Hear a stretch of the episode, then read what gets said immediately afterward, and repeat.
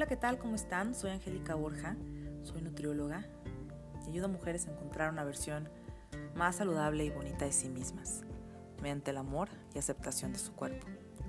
Quiero que te quieras tanto que esa sea tu verdadera razón, tu verdadero motor, para hacer cambios que impacten en cómo te ves y en cómo te sientes hoy. Estás escuchando el podcast Nutre tu mejor versión.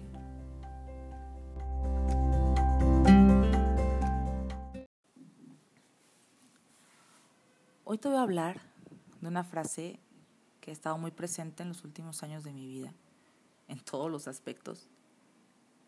Para mí es bastante liberadora y dice, lo que niegas te somete y lo que aceptas te transforma. Quiero hacer una aclaración. Aceptar no significa resignarse no significa que sabes que has subido mucho de peso, hablando de tu cuerpo. No significa que has subido, saber que has subido mucho de peso y que así debes quedarte porque te aceptas. Ese es el primer error en el que caemos. Pensar que aceptar es resignarse. Es vivir inconforme con algo como si nos lo impusieran pero aprender a avanzar con esa piedra en el zapato y no es así. No es decir, bueno, tengo esta piedra en el zapato que me duele, pero no hay bronca. Esa es mi piedra, yo nací para caminar con ella y esas cosas que luego nos decimos a nosotros mismos. Y la verdad es que no hay que irnos por ahí.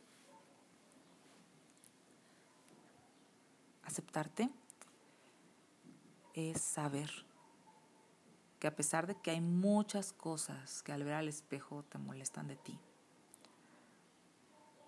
eso no te quita tu valía como ser humano, como mujer. No eres menos inteligente, no eres menos amorosa, no eres menos capaz de lograr tus objetivos. Aceptarse es decir, ahora mi cuerpo se ve y se siente de una manera que no me gusta por completo, pero yo soy más que solo un cuerpo. Yo soy una persona inteligente, competente, capaz de salir adelante de cualquier situación. Acepto que mi cuerpo no se ve como me gustaría, pero voy a trabajar en eso para sentirme mucho mejor cada día. Y le agradezco a mi cuerpo porque me permite cada día desarrollarme en mi trabajo, en mis tareas. Y entonces, cuando comienzas a pensar y a decirte estas palabras y te las repites, comienzas un proceso de transformación que consiste en trabajar o dedicarte tiempo día a día para lograr el objetivo de sentirte mejor y de cuidarte, de agradecer a tu cuerpo dándole los nutrimentos necesarios para funcionar mucho más eficientemente y mejor. Nuestro cuerpo no es más que el medio por el cual experimentamos la vida. Es el contenedor de nuestra alma y de nuestra mente. Nuestro cuerpo solo obedece a lo que nuestra mente manda.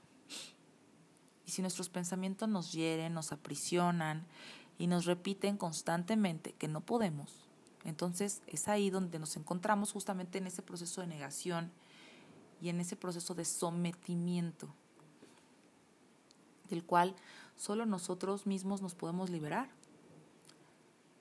Y eso lo haremos primero pensando que podemos vernos y sentirnos como queremos y después creyendo que así será. Combinando estos pensamientos y creencias y eso va a transformar completamente el cómo nos vemos y cómo nos sentimos. Otro punto que es muy importante considerar en el proceso de aceptación es el respeto.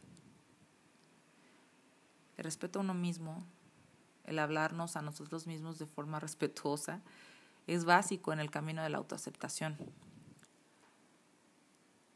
Nadie que respete a alguien lo ofende o le habla mal. Lo primero que merecemos es respeto a nosotros mismos, porque ¿cómo podemos exigir algo a los demás que nosotros no nos damos a nosotros mismos? Te invito a que tomes el primer paso y te aceptes y te digas, esa persona que veo en el espejo soy yo. Yo misma cada día he hecho o dejado de hacer cosas que mi cuerpo ha resentido, pero quiero mejorar. Quiero iniciar un camino de transformación. Esto que te comento en este podcast, no te lo digo como nutrióloga, te lo digo como mujer. Yo he disfrutado y he sufrido mi proceso de crecimiento y transformación personal, que ya llevo años de caminar y que justamente las situaciones más difíciles que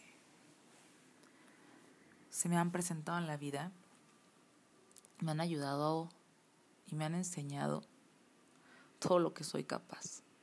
Yo creo que a ti también, todas las situaciones que se te han presentado, los más difíciles, te han retado. Y de pronto dices, híjole, estaba en mi zona de confort, pero esto me da el coraje, el impulso de hacer cosas que jamás me imaginé que iba a hacer. Y de pronto volteas para atrás y dices, yo hice eso, yo fui capaz de hacer esto. Cuando te das cuenta lo capaz que eres de hacer varias cosas, tu autoconfianza, tu autoestima va aumentar muchísimo, pero pues todo surge de una mala experiencia o de situaciones muy complicadas o difíciles. Yo a través de este podcast busco transmitir un mensaje en el que el amor por ti misma, por ti mismo, es la base de todo cambio. Y que si te sientes inconforme con tu cuerpo, veas esa inconformidad diferente, la veas como un trampolín de transformación. Y que eso motive, eso a ti te motive a cuidar el instrumento que tenemos para experimentar nuestra vida terrenal, que es nuestro cuerpo. Yo te hablo desde el punto de vista nutricional porque pues es, mi, es básicamente mi área de, estudio. Llevo 10 años eh, que egresé de la licenciatura y de inmediato me involucré en la investigación de nutrición. Y hoy agradezco porque esa pasión por la investigación en nutrición hasta ahorita me ha llevado a concluir, eh, estoy ya por concluir, gracias a Dios, mi doctorado en ciencias en julio, si todo sale bien. Y, también desde ya desde el 2014 estoy Em, involucrada en el área académica, en donde soy docente de alumnos de la licenciatura en nutrición. Tengo el gusto de ser docente de nutriólogos, egresados médicos con especialidad en nutrición, en diplomados y programas de maestría, cursos de actualización. Justamente estudiamos el abordaje, el tratamiento nutricional a pacientes. Em, y por eso sé que la ciencia y el conocimiento son valiosísimos, apasionantes, a mí me encantan. Pero la realidad es que no son suficientes para lograr ayudar a una persona en un proceso de transformación y en un proceso de cambio de hábitos. Cuando un paciente llega, hay más de fondo.